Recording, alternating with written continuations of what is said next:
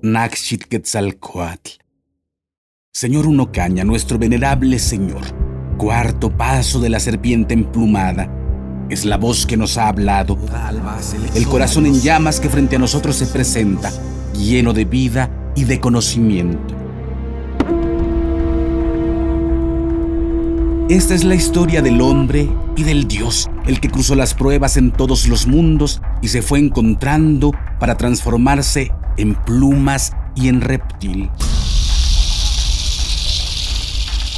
De él hablaremos, esta es su vida, registrada a detalle, esta es su experiencia y su exploración cósmica, esta es la bitácora de su travesía por el inframundo y su caminata por los círculos del cielo.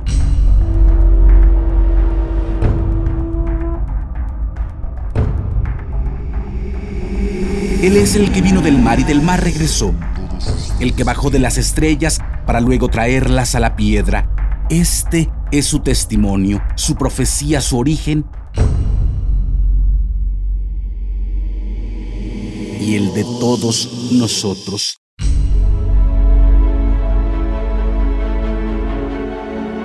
Los invitamos a conocernos, a conocerle, saber que no estamos solos, que no estamos perdidos, que el universo entero está al tanto de nuestra magnificencia.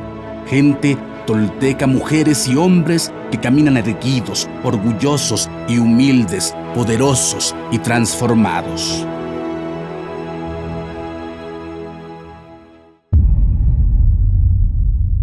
Esto es Tolteca, el Evangelio de la Serpiente Emplumada. Todo esto sucedió y los textos y códices dan cuenta de ello. Estos son hechos reales.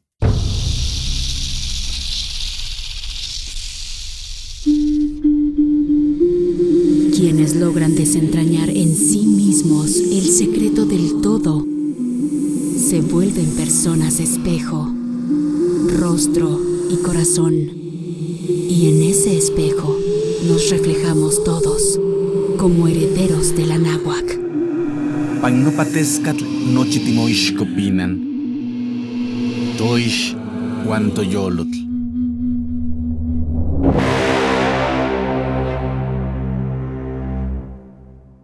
Tolteca, el Evangelio de la Serpiente Emplumada, un podcast basado en la obra de Frank Díaz y producida por Nación Tolteca y Fundación Donde Educarte para la consolidación de nuestra identidad y nuestro poder como cultura ancestral, vigente en el presente. Producción y realización, Warp. Narración, Mardonio Carballo. Suscríbete a nuestro podcast y síguenos en redes sociales como arroba Nación Tolteca.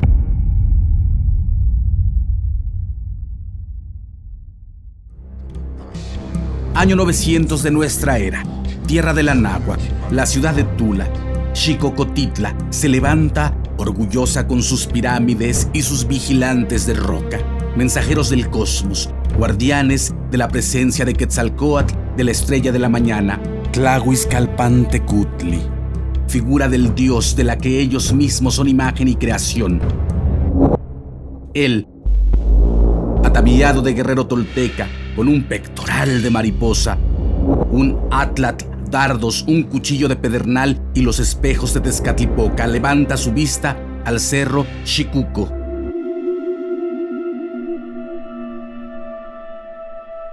Muchos siglos han pasado desde que olmecas, zapotecas y mayas consolidaron sus señoríos y su presencia en el Anáhuac. Muchas veintenas, o han transcurrido desde que Teotihuacán se levantara en el horizonte. La noción y las enseñanzas toltecas han bañado a todas las civilizaciones madre. Antes y después de Tula, la serpiente emplumada y sus avatares se hacen evidentes en los ojos humanos, mientras el copal inunda el aire y la luna se encamina a su casa. La profecía se cumple una y otra vez.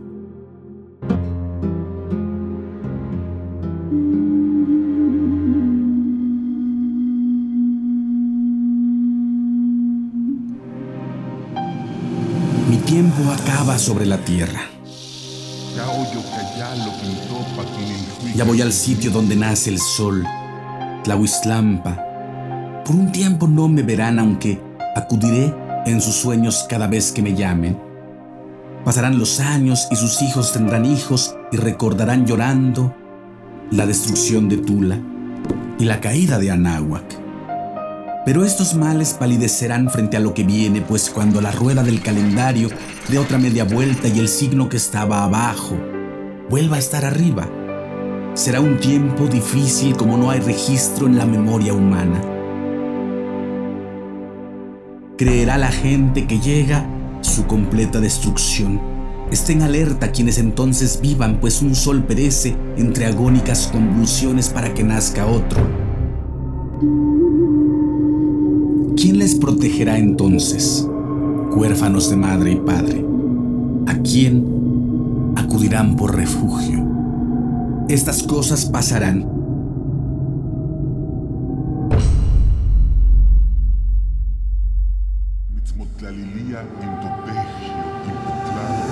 Pues están labradas en la piedra y no se pueden borrar.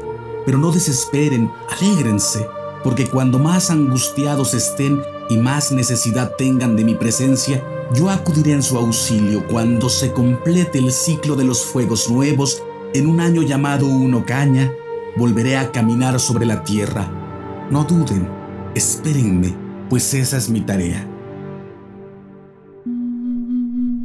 Se acerca para quienes resistan un día magnífico, de radiante hermosura, tiempo de barrer el polvo y echarlo al basurero, de romper la manta y desnudarnos y arrojar la máscara encubridora.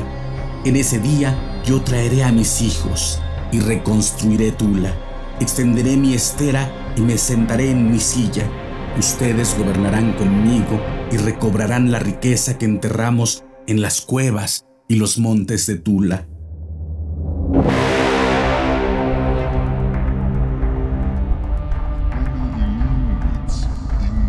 Entonces habrá grandes maestros y grandes aprendices. Alegres estarán el sabio y el profeta, y se extenderá la noticia gozosa por toda la tierra. Entonces se comprenderán las razones divinas, y yo levantaré mi cosecha y recogeré lo sembrado. Entonces serán juzgados los invasores, se cortarán las garras al águila y se expulsará al lobo, y ustedes podrán caminar en paz. Y se abrirán las puertas de oro, y vendrán en matrimonio los pueblos de la tierra al templo de los cuatro rumbos, donde no será necesario que se descalcen.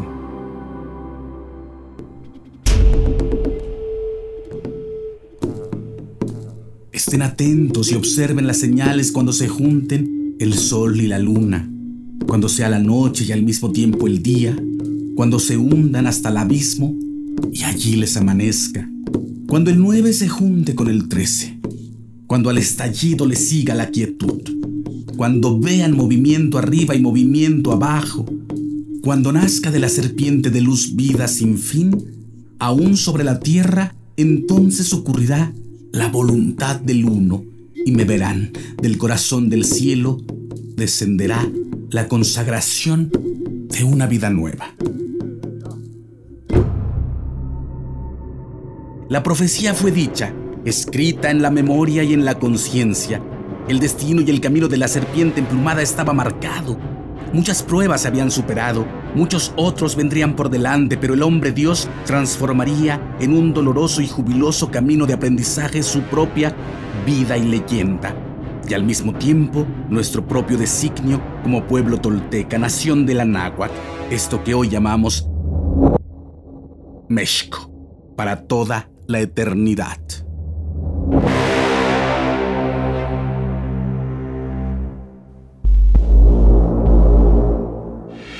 En ese tiempo, cerrados tendrán los ojos, muerta la mirada a los gobernantes de los pueblos, se negará el respeto a sus contradictorias palabras, pues se acabará la antigua tradición Vendrá otra voluntad que nada respetará y de todo se burlará. Entonces se voltearán el sol y la luna, chorrearán sangre los árboles y las piedras, arderán el cielo y la tierra.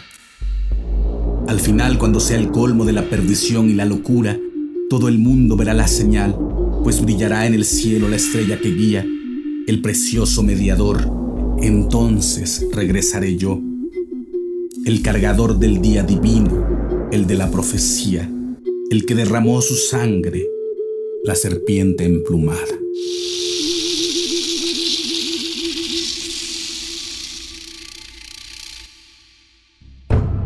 Por cuarta vez volveré para acompañar a los míos.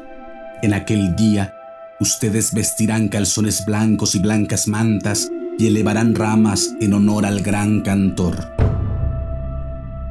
Pero pocos estarán despiertos y atentos a la señal cuando la escuchen, reconozcan al que viene en camino, al Señor de la tierra que regresa a su pueblo en los últimos días del siglo. Cuatro Flor.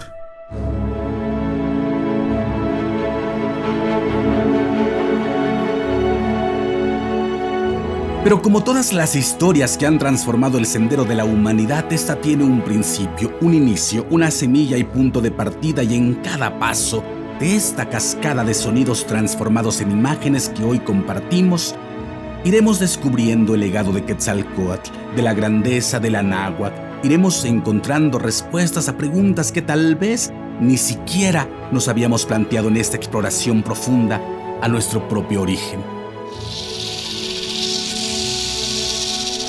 Esta es la biografía de uno de los más grandes hombres del México antiguo, popularmente conocido por su título de Quetzalcoatl.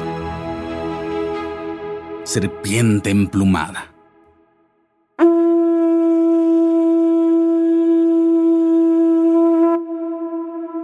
La cuenca cultural del México antiguo, conocida también como Mesoamérica, abarcaba México y Centroamérica y extendía su influencia más allá. Su nombre original en lengua náhuatl era Anáhuac, rodeado de agua. Anáhuac surgió hace cinco milenios con los antepasados de los Olmecas y perdió su independencia con la invasión europea a inicios del siglo XVI. En ese lapso, sus moradores alcanzaron realizaciones magníficas como la domesticación del maíz, la numeración racional y la astronomía avanzada, el calendario más exacto de la historia y una religión basada en el concepto de la serpiente emplumada. A su producción cultural los anahuacas le llamaron Toltecayotl, cultura, la toltequidad fue transmitida por linajes de profetas que recibieron el título genérico de Quetzalcoa, serpientes emplumadas, ya que su misión consistía en enseñar a volar a la serpiente. El más conocido de ellos fue el héroe de nuestra historia, un gobernante del estado de Tula conocido como Seacat Topilsin Nakshit Quetzalcoatl, nuestro señor Uno Caña, cuarto paso de la serpiente emplumada.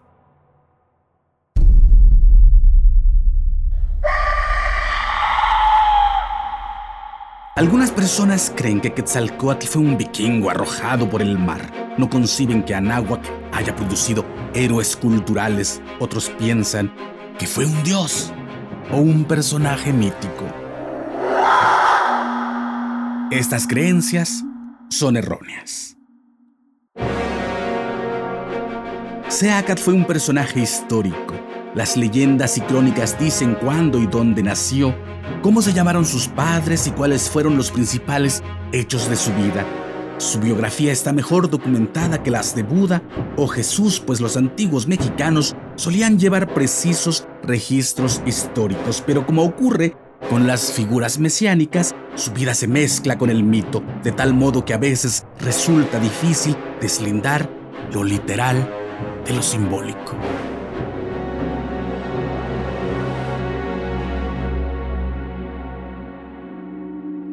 Este trabajo no es una biografía crítica, sino una compilación de leyendas.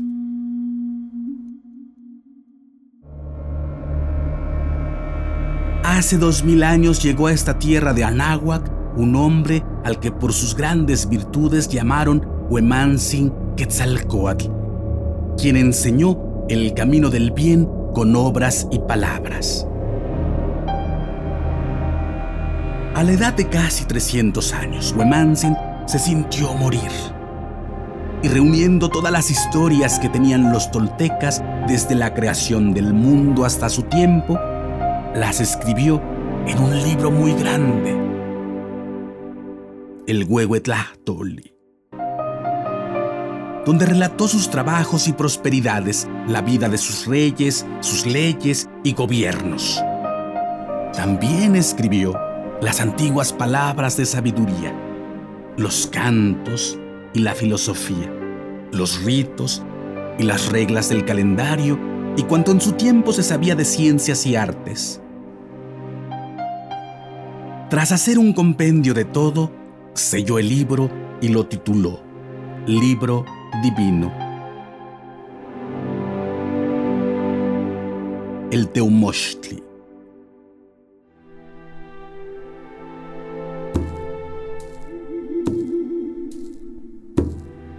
Después de predicar su enseñanza por las ciudades de los Olmecas y viendo el poco fruto que tenía Huemansin, se fue por el camino por donde había venido, pero antes de partir se despidió de sus conocidos y les dijo que regresaría en el futuro, en un año llamado Seacatl, un ocaña, y que entonces su enseñanza sería recibida por todos. Predijo Huemansin que los moradores de Tula serían forzados a abandonar su patria. 512 años después habría de asumir el gobierno un señor que ostentaría ciertas señales en su cuerpo. La principal, sus abundantes cabellos. Además de ser barbado y tendría el aspecto de un dios.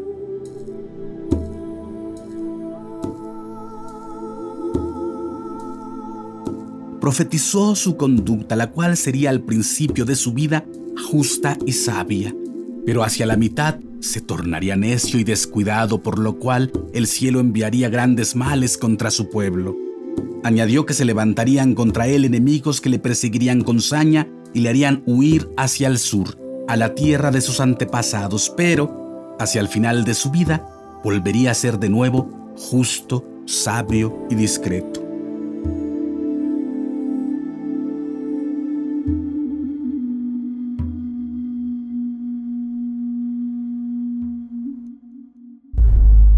Como prueba de la llegada de este profeta, anunció Wemansin trece señales. Por aquella época dijo, se verán señales extrañas en la tierra, pues la leña seca florecerá y las piedras echarán frutos. Arderán las montañas y pasarán cometas por el cielo, lloverán piedras y sangre, los conejos tendrán cuernos de venado y los venados colas de ocelote, se verán colibríes con espinas y serpientes con siete cabezas volarán las aves muertas, los hombres se transformarán en ocelotes y caminarán gigantes por la tierra. Además, por entonces se relajarán las costumbres y perecerá la moral, pues los sacerdotes romperán sus votos para embriagarse, las respetables señoras irán a los templos para entregarse a orgías, y vendrán al país dioses extraños, sedientos de sangre humana, estas señales marcarán el comienzo de la destrucción de los toltecas, pues el cielo se enojará contra ellos y los castigará con rayos, plagas, epidemias y guerras que los acabarán por completo.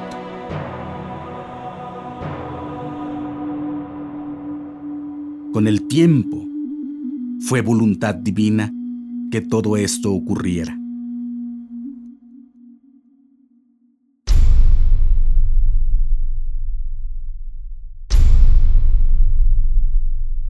Hoy me pongo de pie, firme sobre la tierra. Al reconocerme reconecto, orgulloso con mi maravilloso pasado. Dejo atrás la mentira, las falsas creencias y la vergüenza que me fueron impuestas. Sí, estoy listo para tomar mi destino. Hoy, después de mil años, he despertado. Soy espíritu tolteca que jamás fue conquistado. Hoy reconecto contigo, Anáhuac, nuestro verdadero grandioso y milenario origen para que desde ahí, unido con mis hermanos toltecas, caminemos erguidos en el presente y hacia el futuro que forjaremos. En mis manos tomo conocer y morar en la sagrada filosofía tolteca, tesoro de la humanidad, que hoy regresa y devela su legado. Un camino para despertar y evolucionar en un mundo que se ha quedado sin imaginación ni respuestas. Así, basados en nuestra verdadera raíz, incorporando los últimos mil años de avances y sacrificios de hombres y mujeres de todas las culturas, iniciamos la construcción de un futuro que sí es posible, deseable y esperanzador para la humanidad, el planeta y el universo. Sí, soy sagrado. Sí, soy tolteca. Sí, soy sagrado, soy sagrado, soy tolteca. He despertado y desde mi vulnerabilidad descubro mi verdadero poder. Una vez más, mi corazón brilla en el horizonte. Fuentes literarias y documentales respaldan esta fascinante historia. Textos extraídos de Crónica de Ixtlilxochitl,